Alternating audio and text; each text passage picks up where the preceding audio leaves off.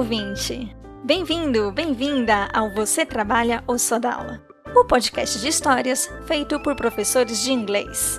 Meu nome é Bárbara Murakawa e você também pode contar uma história aqui. É só mandar um e-mail para mim, sodouaula.gmail.com. Estamos em março, mês das mulheres, e minhas convidadas são super mulheres. Duas teachers sensacionais que, se você trabalha na área, com certeza conhece ou já ouviu falar. E se não conhece, tá dando aula errado. Você trabalha ou só dá aula? Se você já ouviu essa pergunta antes, vem comigo. A nossa convidada hoje é a Michelle Hudson. A Michelle ela mora na cidade de Sevilha, na Espanha. Ela atua como professora de inglês para diferentes faixas etárias, mas, sobretudo, adolescentes, que ela considera desafios inspiradores. Ela é licenciada em Biologia pela Universidade Federal do Paraná, mas ela se apaixonou pelo ensino de línguas e então ela foi buscar certificações como o CELTA, TKTs, o TESOL. A Michelle também é palestrante e ela dá cursos de treinamento para professores de inglês. Bem-vinda, Michelle. Nossa, dá para ficar o dia inteiro falando aqui da sua experiência, do seu currículo. eu sou muito empolgada em estudar. Muito obrigada pelo convite, eu amei. É um ah, obrigada a você. você. Obrigada a você por ter aceitado. Eu sei que você está super ocupada. Você acabou de me falar que dormiu duas horas essa noite, né? Porque você está com um milhão de coisas para entregar, reuniões, treinamentos. É que agora é, eu comecei o Deep TESOL em outubro, uhum. que é um curso que tem um valor de mestrado, né? Como se fosse o Delta. Aí no Brasil ainda é pouco popular esse curso, mas, enfim, né? É uma formação importante também e requer várias horas por semana de estudo. Então, é isso. Com as horas de trabalho, às vezes fica difícil conciliar, então o jeito é dormir menos e entregar os assignments no prazo. e, Michele, você mora na Sevilha, mas você é do Paraná. Isso, morei em Curitiba quase minha vida inteira, então meu sotaque ainda me entrega. Muita gente vai identificar o meu perfil leite quente. Uh, mas isso de sotaque é engraçado, né? Porque a minha família, por parte de mãe, é quase toda do Rio Grande do Sul, então às vezes eu falo bar. Mas como eles moram em Goiás, eu também falo ai, falo trem, eu falo muita coisa de lugares diferentes do Brasil. Eu vou conhecendo as pessoas e carrego um pouquinho. Ai, que legal, porque eu converso muito com gente do Rio e de São Paulo, porque eu trabalhei no Rio e em São Paulo, então é, são as pessoas que eu estou mais próxima, né? Uhum. Então é muito legal que você veio aqui para representar o Sul, também um pouco de Goiás, a gente está variando um pouco o sotaque. Ai, pois é. Bom, e eu estou aqui em Sevilha desde o final de 2016. Uhum. É, eu comecei a trabalhar com aulas particulares no começo, até que a questão burocrática, papelada, porque eu vim com visto de estudante primeiro, enfim. Mas até que isso tudo se resolvesse, eu fiquei com aula particular por muito tempo. Comecei a trabalhar numa escola desde 2018, estou nessa mesma escola até hoje. É, enfim, então trabalho aqui em Sevilha, numa cidadezinha aqui perto. É, o contexto de ensino aqui é diferente do Brasil, porque os alunos acabam tratando os professores de uma maneira mais neutra. Uh, e a história que eu vou contar é sobre uma aluna muito sensível, que desde o primeiro dia de aula ela já chegou chorando. E eu fiquei desesperada, porque me surpreendeu, né? Porque uma aluna assim de 11 para 12 anos, eu não esperava esse tipo de comportamento, né? Como assim os alunos tratam os professores de forma mais neutra? O que isso significa? É porque, de maneira geral, a lembrança que eu tenho de trabalhar com grupos de adolescentes no Brasil é que o pessoal é bem mais afetuoso. Eles tratam é, teachers de uma maneira mais carinhosa, contam coisa, parece que tem um, uma relação mais próxima. E aqui na Espanha, pelo menos, né, nesses anos aqui que eu tenho trabalhado com o pessoal aqui, me parece que eles são mais distantes de teachers em geral e não conversam de tudo. É uma relação mais distante mesmo. Entendi. Bom, sobre essa aluna, eu fiquei preocupada. Eu fiquei pensando que talvez ela estivesse ali no grupo a contragosto. Mas depois eu percebi que não. É, que na verdade ela super interessada e que o motivo dela ter chorado era mais por ansiedade mesmo. A questão de estar nervosa por fazer parte de um grupo novo, é, new teacher, essa coisa de muita novidade. Entendi. Então ela era uma aluna assim mais sensível, né? É, havia outras razões pelas quais ela ficava nervosa durante a aula e chorava. E aparentemente sem nenhuma razão. pelo menos pra gente, né? Porque, claro, ela chorava, saía da sala é, para se esconder no banheiro para chorar e tal. Eu escutei de colegas de sala dela que isso era um comportamento recorrente, que ela também fazia isso na escola. Nossa, ela saía para chorar no banheiro. Tadinha. Sim. Então não era uma situação só do curso de inglês, né? É uma coisa que acontecia na vida dela. Sim, e ela acabou tendo um problema de relacionamento com algumas meninas dessa turma na qual ela começou, e ela acabou pedindo para trocar de sala. Uhum. E ok, a gente trocou os dias de aula, né, mesmo nível. E eu percebi que essa mudança foi fundamental para ela se sentir mais confortável. Ela passou a participar mais e os episódios de choro já não eram tão recorrentes. Hum, então foi só trocar de sala que deu uma minimizada nas crises. Sim, de alguma maneira, é, os colegas daquela turma deixavam ela mais estressada. Às vezes fala uma competição, né? Então, eu não sei bem ao certo, como eu tinha comentado antes, o contato aqui não é tão próximo. No Brasil, eu tinha muitas mais oportunidades, proximidade para conversar com os adolescentes, entender o que estava rolando. Entendi. É aquilo que você comentou antes, né? As relações são diferentes, né? Entre alunos e professores, aí eles são um pouco mais distantes. Você não se sentia tão próxima dela para poder entender o que estava acontecendo. Sim, e bom, coincidência que eu tenho é, alguns grupos desde 2018, a escola onde eu trabalho é pequena, e acabou acontecendo de eu ter muitos alunos que estão comigo já. A gente está indo para o terceiro ano juntos, né? Uhum. Então eu acabo conhecendo melhor o contexto deles e, né? E um dia desses, recentemente, foi assim que começou o ano letivo, que aqui começa em setembro, né? A gente aqui começa em setembro e vai até junho. Foi depois de um bom tempo, né, sem ter visto essa aluna chorar, assim, do nada. Desculpa aí para quem estiver ouvindo, não é do nada, né? Do nada para gente que está de fora, claro que ela tem as razões dela, né? Mas assim, a gente que está na aula, que é, na nossa cabeça não aconteceu nada que tenha causado, enfim, a aula estava transcorrendo normalmente, não teve nenhuma atividade é, assim perturbadora. Então a gente fica sem entender por que começou o choro, né? Uhum. Então, e ela sendo mais velha agora, né? Porque agora ela já tem aí 14 para 15, então eu pensei assim, bom, é, mas mesmo assim, claro, ela ainda é uma pessoa frágil, né? E é, eu pensei, bom, no ano desses, 2020, quem é que não tem vontade de chorar, não é mesmo? É, eu, eu ri, mas eu ri de nervoso. Chorar em 2020 é uma terça-feira monótona, né? Pra todo mundo chora mesmo. Bom, enfim, ela tem os motivos dela, né? E eu fico preocupada. Ela é uma boa aluna e eu sei que ela gosta de estar ali nas aulas. E no final da aula eu perguntei se ela queria conversar. E ela topou, para minha surpresa. Porque ela é muito tímida, então eu pensei assim, ah, né, talvez ela se sinta intimidada, mas ela gostou da ideia de poder conversar comigo. Que bom, né? Acho que agora você vai entender o que aconteceu, então. É, ela me contou que estava sofrendo muito na escola, ela disse que se sente muito mal com isso de chorar, de repente, ela, ela fica mal com isso. Uhum. Ela não consegue entender muito bem por que disso acontecer, ela morre de vergonha de chorar na frente dos outros. E eu falei para ela não se preocupar tanto com isso, porque, bom, se ela se sente mal, ela tem o direito de chorar, ela pode chorar sim. Porque, né, enfim, eu quis fazer com que ela se sentisse acolhida, né? E que ela percebesse assim, não, você pode contar comigo. E eu quis é, fazer com que ela se sentisse validada, né? Não, você tem o direito de chorar, sim. Se tá com vontade de chorar, você pode chorar. Não tem que ficar se segurando, né? Porque os outros vão pensar e tudo mais. Uhum. Ela me contou que ela estava sofrendo bullying na escola, que estavam inventando coisas a respeito dela e que isso deixava ela muito estressada, muito irritada. Essa coisa dos rumores, né? Imagina para um adolescente isso de é, ouvir que o pessoal está comentando, né? Além da questão do choro, que ela já sempre, sempre já tinha se preocupado, agora mais essa questão de comentarem, né? Ah, porque tá afim de tal pessoa. Enfim. Hum, nossa, pesado, né?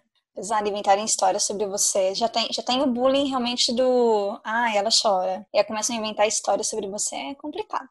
Sim, aí eu pensei, o que, que eu posso fazer para ajudar? No começo do ano letivo, eu tinha perguntado para a dona da escola se a gente podia começar grupos pelo WhatsApp com essa turminha de adolescentes, né? É, eu fiz isso com dois grupos com alunos que têm aí 14, 15 anos. E aí é, eu aproveitei essa ideia de ter os grupos, né, para fazer uma campanha anti-bullying de uma maneira discreta, sutil, sem que ela se sentisse exposta, sem que os outros alunos pudessem imaginar que ela teria conversado comigo sobre isso. Então, nas minhas duas turmas, essas com as quais eu tenho os grupos de WhatsApp, eu levei um vídeo para começar a abordar essa questão. Era um vídeo sem diálogo, só com cenas, era um vídeo curto. Eu pedi para eles prestarem atenção na reação da menina do vídeo e discutirem o que, que eles achavam que tinha causado tudo aquilo, enfim, para eles comentarem os sentimentos envolvidos naquelas cenas, né? Então, logo em seguida, eles conversaram e a gente trabalhou com um outro vídeo depois disso. Que tipo de situação que tinha nesse vídeo? O que, que ele mostrava? Era uma menina que estava sendo alvo de críticas pela internet, uhum. o, o, primeiro vídeo, né? E ela lembrava dela mesma quando ela era mais nova. Uhum. E ela se sentia acorrentada por todas essas críticas, esses julgamentos. E ela, mais velha, como se fosse um sonho, né? Ela estava tentando consolar essa menininha anterior que ela era, né? É, é um, um vídeo muito emotivo, enfim. Uhum. Ela cresceu, mas, mas essa, essas marcas ficaram nela, né? Ela ainda, ela ainda lembra, né, que ela sofreu quando ela era mais nova. Pois é, e se sentia acorrentada, né? E que é, uhum. é, é, o que acaba acontecendo também, né? Muita, muitas dores que eles passam e eles vão crescendo com isso. A gente e... acha que acabou, mas na verdade ficou marcado ah. na gente, né? É uma coisa para trabalhar ainda. Com certeza, vai deixando certos traumas, né? E é como se fossem correntes mesmo que prendem, né, a pessoa. Sim, sim. Ah, sim, faltou comentar uma coisa. Três pessoas que estavam envolvidas aí nos rumores eram da outra turma, daquela turma da qual ela tinha saído, que ela tinha pedido para trocar. Da primeira eles turma? Estudam... Isso, porque eles estudam tudo na mesma escola. Então, Aí eles vão à tarde para a escola de inglês, né? E, enfim. É, lá na, na escola de inglês ela acaba se sentindo mais tranquila porque ela não tá com esse pessoal, né? Uhum. Que, que dá trabalho para ela, vamos dizer assim. Aí depois dessa conversa eu, que eu tive com esses grupos sobre bullying, eu passei uma missão para eles. Pedi para que eles buscassem vídeos pensando em combater bullying, compartilhar no grupo de WhatsApp para que todo mundo pudesse ver vídeos curtinhos, né? E aí eles teriam que explicar, apresentar na sala por que, que eles tinham escolhido aquele vídeo e sentimentos, sensações, enfim, eles teriam que apresentar, né, as ideias principais do vídeo. Foi bem interessante ver as escolhas de vídeos e foi um momento muito bacana que eu tive com esses grupos positivo trabalhar com eles. O saldo foi super positivo. Para fazer eles entenderem que tem certas formas de bullying que são mais discretas, mas que mesmo assim fazem as pessoas sofrerem. Uhum, é, nem sempre o bullying é óbvio, né? Mas tá acontecendo. É, no final das contas, essa situação, né, que eu tive com essa aluna em particular, me motivou a trabalhar esse assunto com eles, né? E, bom, eu me coloquei nesse compromisso também, né, de, de ajudar de alguma forma. Porque a pessoa que sofre bullying, ela considera bullying coisas que as pessoas às vezes não entendem como bullying.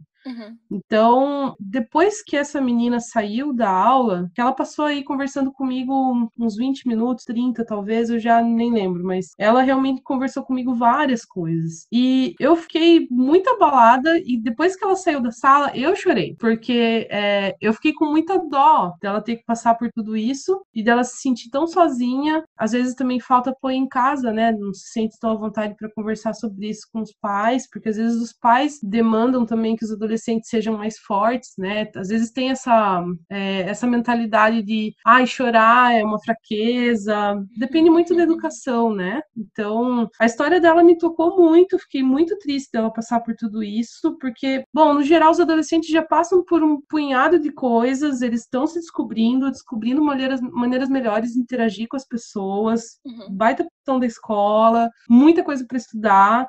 Então, eu fiquei lisonjeada que ela tenha confiado em mim, que ela tenha contado como ela se sente, porque, bom, isso mostra que eu tenho feito um bom trabalho, assim, tem rolado um rapport, né? Ela, ela teve essa confiança. Que bom, porque eu acho que, como educadores, a gente tem isso também. A gente se preocupa com o lado emocional dos nossos alunos e isso é natural que aconteça. Eu, eu acho que é parte da nossa missão também. Estar aberto ao diálogo, né?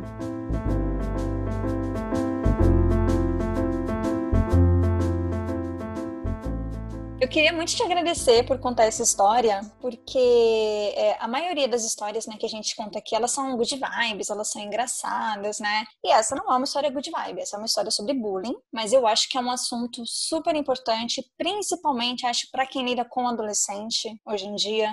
Todo professor com certeza já viu acontecer em sala de aula, a gente lida com isso, né, num daily basis, a gente vive, a gente vê isso muito, a gente vive com isso. E nem sempre é fácil combater, né? Nem sempre é uhum. fácil. Então, muito uhum. obrigada por você ter compartilhado essa história com a gente. Eu que agradeço novamente pelo convite. É, eu, eu achei muito interessante uma fala que você disse, que é a pessoa que sofre bullying, o que ela considera bullying não é necessariamente o que os outros consideram bullying. Então, assim, só quem vive, né, só quem sente essa dor sabe, né, o quanto dói.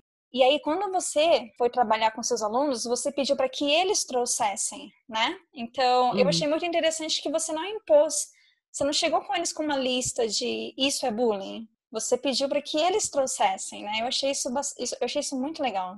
É, eu acho que é, isso abrange essa ideia, né, de que a gente tem que dar voz para os adolescentes que estão com a gente, né, e uhum. eles que têm que falar o que que dói, né, o que que eles têm sofrido e passado é, ao invés de que a gente fique aí com assumptions e imaginando coisas e às vezes rotulando, né? Ah, porque você é adolescente, você passa por isso, isso e aquilo. Não, pera.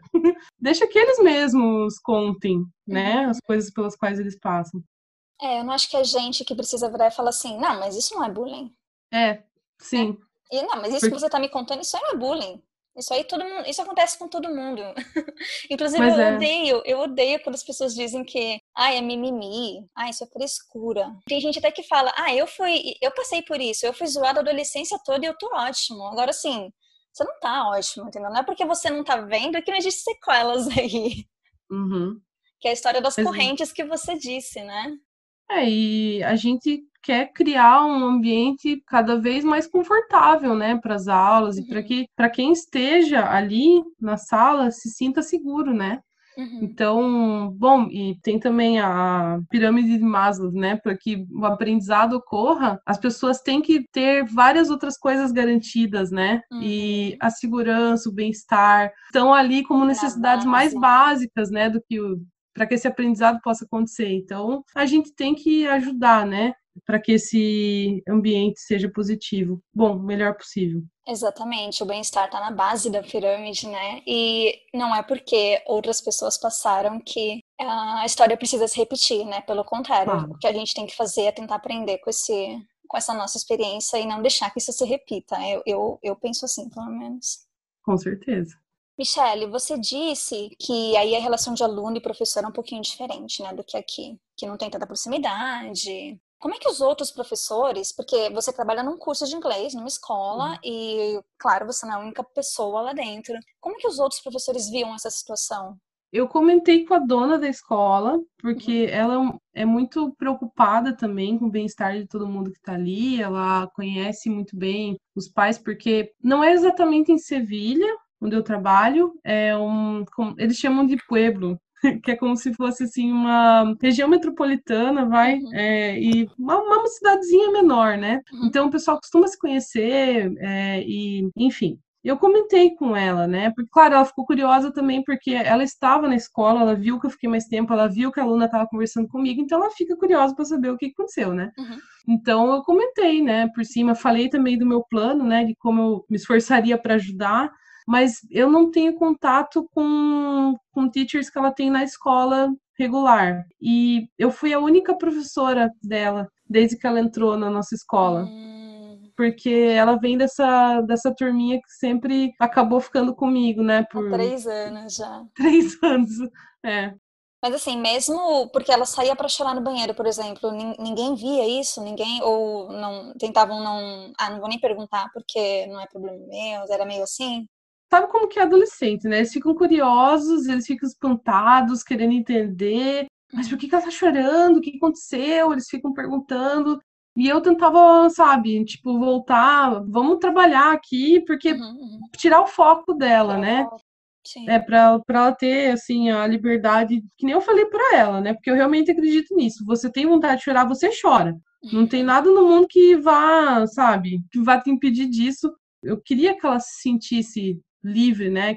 Explicar que, não, pera, você tem direito sim de expressar suas emoções e uhum. tudo bem. Se alguém ficar te julgando, o problema tá na outra pessoa. Você tem liberdade de ser sensível, sim. É, eu achei engraçado isso que você falou. Uma vez eu vi numa série, era uma série até que mostrava assim uma prisão. Uma das pessoas estava presa e começou a meio que ficar depressiva, começou a se sentir triste, né, dentro da prisão. E aí ela passou num psicólogo e o psicólogo falou pra, essa pessoa: Olha, tá tudo bem, acho que ele queria tomar remédio, tal. Você não precisa tomar remédio, você não precisa de nada disso você está passando por uma situação de estresse, uma situação muito atípica, né? Que vai te trazer infeliz. A sua reação é a reação certa pro, pro tipo de situação que você está vivendo. Então, assim, às vezes a gente fala, não, não chora, mas, poxa, a pessoa está passando por uma situação que deixa ela triste, né? Por que, que ela não pode chorar? Essa, essa é a reação natural para alguém que está triste, né? Sim. É, e o que eu fiz quando ela me procurou para essa conversa, né, depois da aula, foi escutar. Escutar, uhum. sem julgamento, sabe? Uhum. É, Claro, volta e meia é, fazia uma pergunta ou outra como quem quer entender, né? Mas deixando muito claro que eu queria realmente fazer com que ela se sentisse à vontade para me contar, sabe? Sem falar qualquer coisa, sem ficar dando conselho, porque quem sou eu para dar conselho para ela se eu não tenho acesso, não conheço tão bem assim, né? Porque uhum. a gente passa três horas por semana com os alunos. Uhum. Então, bom, no meu contexto aqui, pelo menos. Então, a gente não tem como saber o que está rolando de verdade, né? Então, melhor só escutar.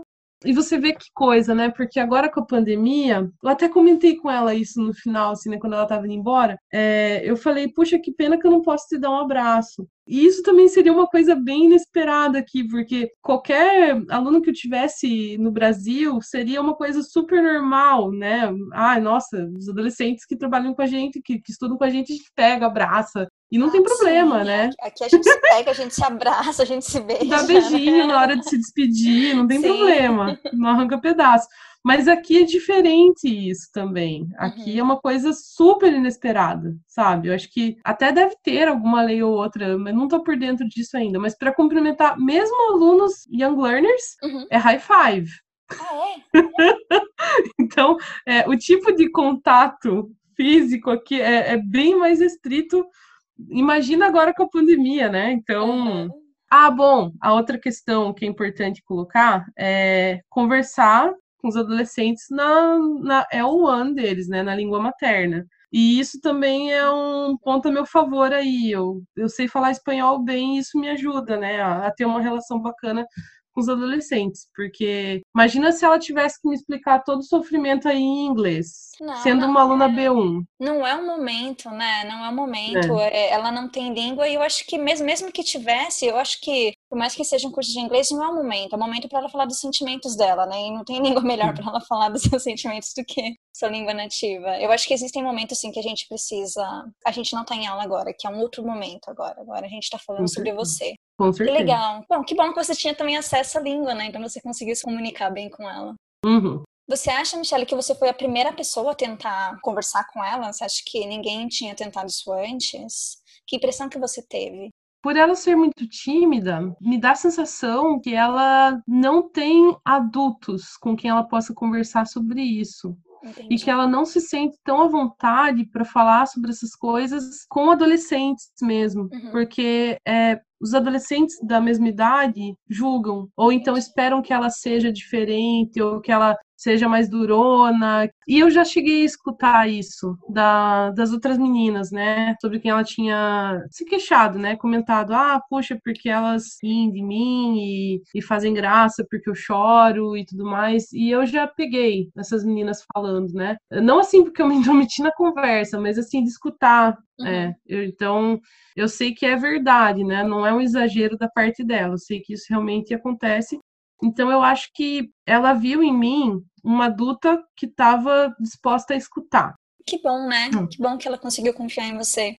Você acha que ela sacou que essa, essa atividade que você criou, essa ação anti-bullying, foi por causa dela? Foi por causa da, dessa conversa que vocês tiveram? Creio que sim, porque foi bem em seguida. É, eu tive o cuidado de, de tomar alguma atitude é, logo, porque eu queria que ela se sentisse assim, validada mesmo. Pensar, não, poxa, eu conversei com ela e ela tá realmente fazendo o que ela consegue, né? O que tá dentro do alcance dela. Acho que ela fez o link, então. Não porque estava óbvio na atividade, mas porque foi muito próximo da conversa que vocês tiveram. Sim, pelo jeito que eu conversei com o grupo, principalmente por enfatizar esse tipo de bullying menos óbvio. Uhum. Então, acho que isso fez com que ela percebesse que está alinhado com o que a gente conversou. O que, que, você acha que é o bullying menos óbvio? Porque assim, o que, que é um bullying óbvio, né? Acho que bater com certeza é super óbvio, uhum. xingar na cara da pessoa, né? Fazer aquela zoeira rindo, apontando na cara da pessoa, isso é óbvio. O que, que seria um bullying menos óbvio? Fofoca. Hum, porque isso acontece pelas costas, isso acontece quando a pessoa não tá vendo o que tá acontecendo. Sim. Uhum. Só que, eventualmente, a pessoa fica sabendo, né? E, Chega, né? e as fofocas machucam também, né?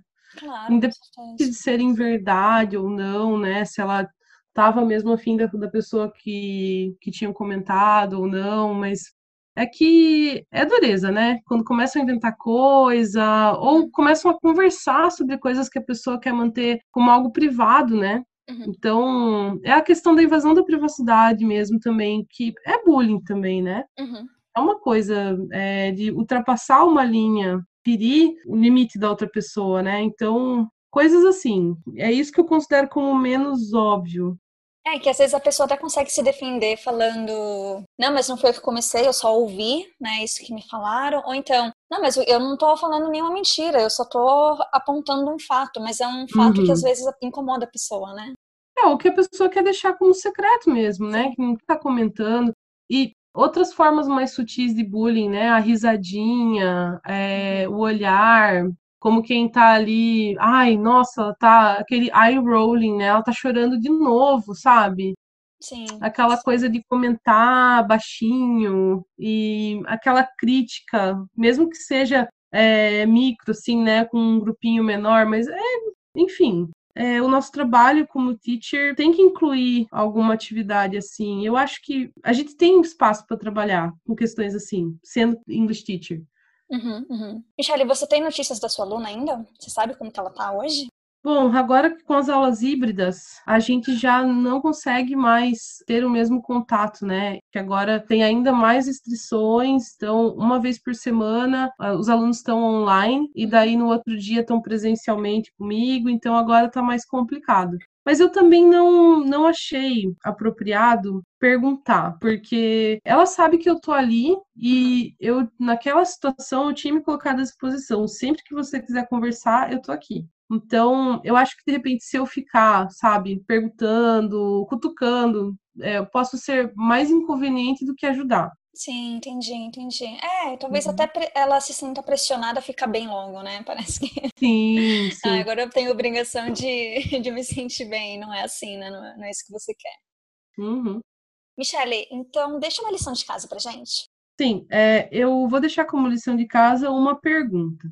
Que tipo de preocupações tem afligido teenagers que estudam contigo, você que está ouvindo? E como que você pode ajudar? Porque no meu contexto aqui, como vocês ouviram, eu achei é, que seria legal trabalhar com esses vídeos que eles mandariam pelo grupo de WhatsApp, todo mundo veria o vídeo, eles conversariam na sala também, apresentariam, então a gente teve várias follow-up questions. Mas aí no contexto de vocês, ouvintes, que outras preocupações surgem? Que outros assuntos têm deixado os alunos ansiosos num ano como esse, principalmente? E quais são os planos que vocês têm tido para ajudar os grupos de adolescentes com os quais vocês trabalham? Eu amei que você deixou uma reflexão como lição de casa, uma pergunta para gente pensar e trabalhar é, a nossa, né, a nossa experiência, a nossa vivência é a primeira vez que alguém deixa uma lição de casa que não seja nada consumível, sabe? Não seja um uhum. filme, um, não sei, um livro, alguma coisa palpável. É realmente uma reflexão. Acho que é uma reflexão super necessária, super importante para quem está dentro da sala de aula, para quem está numa coordenação de uma escola e principalmente para quem lida com esse público adolescente. Muito obrigada por essa lição de casa. Adorei estar aqui contigo, Bárbara. Ah, eu também, foi ótimo. Obrigada mesmo.